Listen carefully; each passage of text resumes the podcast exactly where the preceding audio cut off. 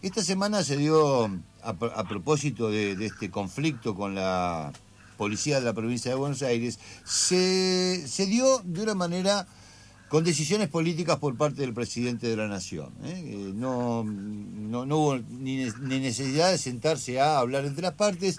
El presidente tomó una decisión política que fue recuperar dinero que Macri le había dado en 2016 a la ciudad de Buenos Aires cuando le traspasa a la Policía Federal. Es decir, vamos a hablar eh, eh, en, números eh, inexistentes como para que se entienda un poco y lo tenemos al doctor Eduardo Barcesat, constitucionalista en línea, para que nos ayude a descifrar esto también. En 2016, por un decreto, el expresidente Macri transfiere la Policía Federal a la ciudad autónoma de Buenos Aires. Y le, la transfiere, como dice la Constitución, con la plata para que esa policía pueda cobrar y tener todos los implementos necesarios para desarrollar su tarea.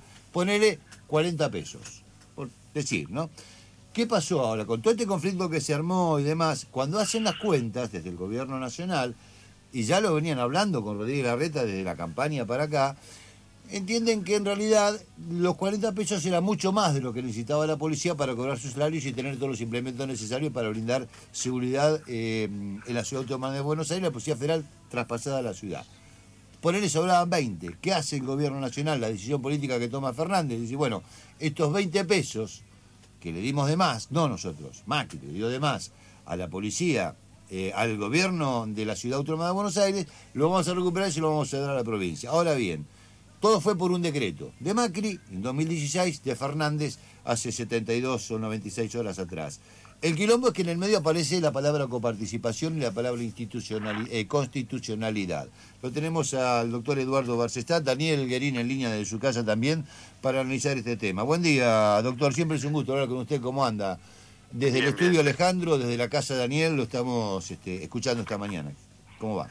Bueno, el tema es así. Este, la coparticipación federal se estableció bajo el gobierno de Alfonsín por una ley de la Nación, la ley 23548, que con parches y retoques sigue vigente hasta la fecha.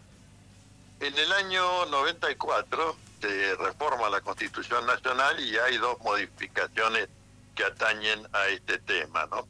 Una es la creación de la Ciudad Autónoma de Buenos Aires, que no existía en 1988, era la municipalidad y por lo tanto los gastos los pagaba el Estado-Nación. Y la otra este, reforma importante que, que sigue incumplida es la ley de coparticipación federal que manda a dictar el artículo 75, inciso 2 de la Constitución Nacional, que es una ley convenio un poco compleja, porque porque establece que se hará por una ley que tendrá inicio en el Senado de la Nación y que requiere la mayoría absoluta de los miembros, que significa 50% de los miembros más uno, para su aprobación en ambas cámaras, es decir, en senadores y en diputados. Y esa es la que va a fijar la coparticipación para los futuros con criterios de igualdad redistributiva, en fin, los ideales más nobles que se puedan pensar. Y una cláusula transitoria de la Constitución, la número 6, le da dos años, o le fija en un plazo de dos años, al Congreso para que dicte esa ley. Bueno, estamos hoy en el 2020 y todavía la ley no se ha dictado. Bueno, años largos fueron. Bien, bien a la criolla. Bueno, este, ¿qué sucede entonces? Bueno, en el año 2003, bajo gobierno de Eduardo Dualde, eh, pero en cumplimiento, hay que decirlo, en cumplimiento de un acta convenio entre el Estado Nacional y la Ciudad Autónoma de Buenos Aires, llega el año 2016 y eh, por una un connivio entre el gobierno Macri y el gobierno Larreta, deciden aumentar la coparticipación a 3,75 es cierto que anuncian que esta es a consecuencia de los servicios de seguridad y policía federal que son transferidos para la custodia en la ciudad de Buenos Aires. Pero en realidad el costo de ese eh, insumo, digamos, era del 0,93%. ¿no? Y quiero que guarden estas dos cifras. 1,40 el valor histórico, 0,93 para compensar el traspaso eh, era lo que debió haberse dado, pero en lugar de eso se da 3,75. ¿Por qué? Y porque había mucha deuda en el gobierno de la ciudad de Buenos Aires dejada por la gestión Macri. Entonces, color de coparticipación federal y por decreto, y cuando digo con énfasis por decreto, es porque la Constitución, también por reforma del año 94, estableció una prohibición taxativa para los decretos de necesidad y urgencia, diciendo que una de las cuatro materias prohibidas para estos decretos es la materia tributaria. Bueno, este, ¿qué, ¿cuál fue el subterfugio entonces? Bueno, el subterfugio fue... La policía. Este, no, no, no, no, no. El subterfugio fue hacerlo por un decreto simple. Es decir, como por DNU no lo puedo ah. hacer, que es donde tengo más facultades, lo hago por aquello donde no tengo facultades, que es el decreto simple. Bueno, esto siguió así, este, eh, hasta que en el año 2017, por un consenso fiscal, este, siempre bajo gobierno Macri, eh, se dice que debe reducirse la coparticipación, la alícuota de coparticipación de la ciudad autónoma de Buenos Aires. Es un convenio firmado por la provincia y el Estado-Nación a consecuencia de la ristra de reclamaciones judiciales que había en sede de la Corte y que la Corte los llama a que, bueno, hagan un arreglo porque tengo que dictar sentencia, etcétera, etcétera. Muy bien. Este, ¿Qué es lo que hace este consenso fiscal del año 2017? Dice que, este, eh, que debe reducirse, pero no fija la alícuota. No fija la alícuota. Ahí tuvo la, nuevamente esa picardía, por no decir delictiva, de la gestión Macri de reservarse luego en cuánto va a ser reducida. Y de 375 lo baja por otro decreto que invoca cumplir con el acta convenio del convenio fiscal, lo rebaja a 3,50, es decir, le quita 0,25 céntimos. Bueno, eh, ¿qué hace ahora el, gobierno nacional? El gobierno nacional en este momento dicta un nuevo decreto eh, que establece que hasta tanto se dicte la ley que apruebe la transferencia, se dicte por el Congreso de la Nación, la ley que apruebe la transferencia de facultades y funciones no federales al gobierno de la ciudad de Buenos Aires, se fija en 2,32% la coparticipación de la capital. ¿De dónde sale este 2,32? Y bueno, sale de 1,40, que era la alícuota histórica, con más lo que era el costo de la transferencia de la policía a la ciudad de Buenos Aires. Es decir, que con 2,32 los muchachos estaban, tendrían que estar hechos. ¿no? Perfecto. Ahora, doctor, eh, ¿dónde está la inconstitucionalidad de uno o de otro? Porque acá lo que dijo Rodríguez Larreta, esto es inconstitucional, aparte sí que fue improvisado y demás, y va a ir a la Corte Suprema con un amparo para que le devuelvan esa guita eh, generando otro ruido político, ¿no? A lo que el presidente le respondió que vamos a hacer con el diálogo, que haga lo que quiera, lo que fuera. Pero ¿cuál es la inconstitucionalidad que, está latente, si es que la hay en toda esta historia? Mire, si, si se tuviera que dictar algo por la Corte, sería un llamamiento al Congreso de la Nación para que cumpla con la manda del artículo 75, inciso 2, año 1994, que vencía el plazo en el 1996, en agosto de 1996, de que dicten la ley de coparticipación federal. Ahora, ¿por qué es tan compleja la ley de coparticipación federal? Porque además de esa mayoría absoluta que requiere para su aprobación en el Congreso de la Nación, tiene que ser ratificada por los 24 distritos electorales, es decir, las 23 provincias y la ciudad autónoma de Buenos Aires. Ahora, nunca se intenta tampoco hacerlo, esto es lo que este, fastidia un poco institucionalmente. Bueno, es complejo, pero en todo caso que resguarda los intereses de todos los intervinientes. Entonces, que este, la gran tarea institucional que tiene el Congreso por delante es dictar esa ley de coparticipación federal y terminar con este eh, embrollo de decretos eh, que, por supuesto, ninguno va a satisfacer lo que dice el artículo 75, inciso 2 de la Constitución, que requiere una ley y una ley de trámite complejo para su entrada en vigencia. Bueno, este, entonces, eh, el decreto 735, este que acaba de dictar ahora el gobierno de Alberto Fernández, puede ser atacado de la misma manera que se atacan los dos decretos, los tres decretos que eh, eh, dispuso Macri durante su gestión, todos los cuales tienen también la misma eh, aparente fundamentación de poner el decreto dentro de la facultad reglamentaria que tiene el Poder Ejecutivo Nacional y no dentro de las atribuciones como debería ser que le corresponden al Congreso de la Nación. Bueno, entonces este, el problema es quién va a ir a tirar una primer piedra si no tiene las manos limpias.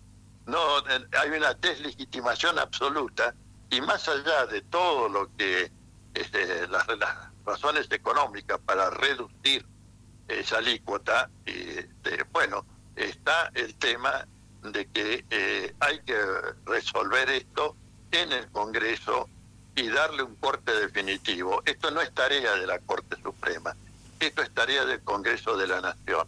La Corte Suprema no se puede poner a legislar diciendo me parece bien 1.40, me parece bien 2.23, me parece bien 3,50. No, no, esto no es tarea de la Corte. Ahora, en otros casos, doctor, en otros casos la Corte ya ha decidido, eh, ha resuelto que el Gobierno Nacional le devuelva a determinada provincia determinada cantidad de, guita de coparticipación también por reclamos que habían hecho las provincias. ¿Esos antecedentes, esos precedentes puede empezar a la hora de que esta Corte politizada tome alguna definición con el caso? Bueno, pero precisamente en función de todos los reclamos que se hicieron por ese 15% de la coparticipación que se destinó a la asistencialismo social, este, la Corte efectivamente dice, no, esto es inconstitucional, hay que devolverle a las provincias. Cristina Fernández en el último tramo de su gobierno dice, bueno, si la Corte decidió esto para las provincias que reclaman por principio de igualdad y para evitar mayores costos, te lo damos a todas las provincias, este reintegro del 15%. Llega Macri meses después y anula el decreto de Cristina Fernández de Kirchner y saca otro diciendo esa coparticipación que hay que devolverle de la parte de los 10 años que hay que pagar de retroactivo, olvídense muchachos.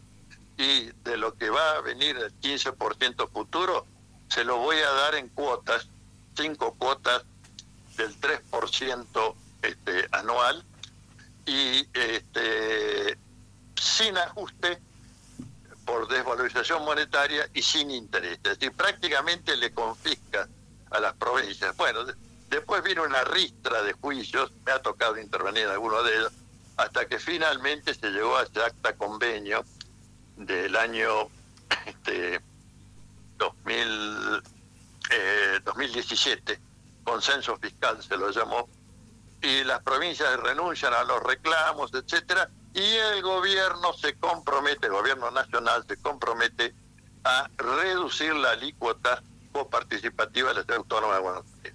Y meses después saca un decreto que le quita el 0,25%, es decir, nada. Bueno, este, eh, entonces, repito, la justicia es muy difícil que se meta a decir cuál es la alícuota que corresponde o no corresponde.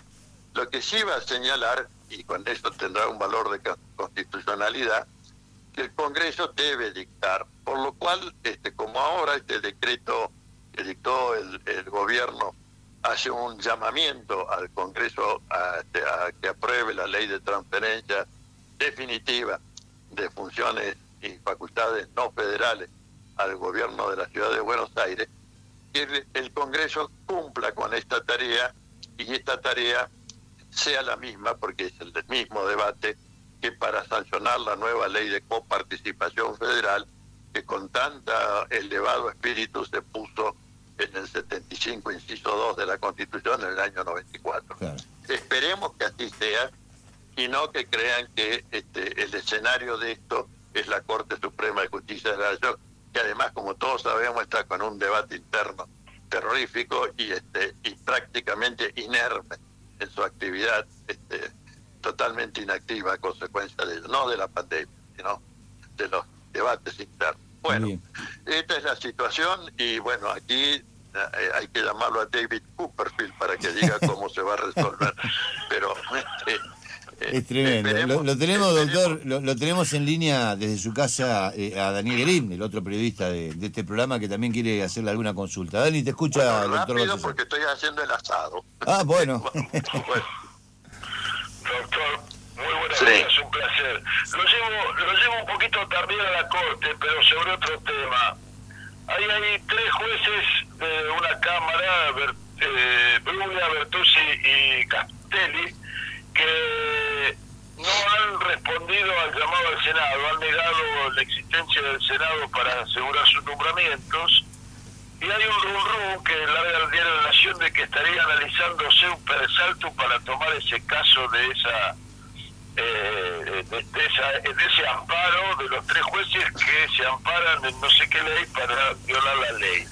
No, no hay, no hay ley no hay ley, perdóname que me interrumpa, pero estoy realmente apurado. El tema es así. Si no se cumplió con el trámite que indica la Constitución para la designación eh, de, los jueces para prestar el acuerdo y después el decreto de nombramiento, este, no puede haber, no hay ninguna ley que diga una cosa en contrario respecto de esto. Solamente hay un decreto inconstitucional del presidente Macri que los designa a dedo y los pone en un cargo para el cual no habían concursado y tampoco habían eh, requerido la, el, eh, el, acuerdo del Senado, que en este caso es también por mayoría absoluta de votos. Bueno, eh, con esto quiero decir, no hay ninguna inconstitucionalidad en el texto constitucional. Y cuando un órgano cumple con lo que dice la Constitución, es muy difícil que se diga que su obrar es inconstitucional. Así que este, eh, tendrían que tirar abajo toda la jurisprudencia de la propia Corte para hacer lugar, hipotéticamente, al reclamo de estos serviles jueces del gobierno Macri, que son autores, coautores responsables de lo que conocemos como lawfare o guerra jurídica. Totalmente. y los saludo atentamente y cariñosamente.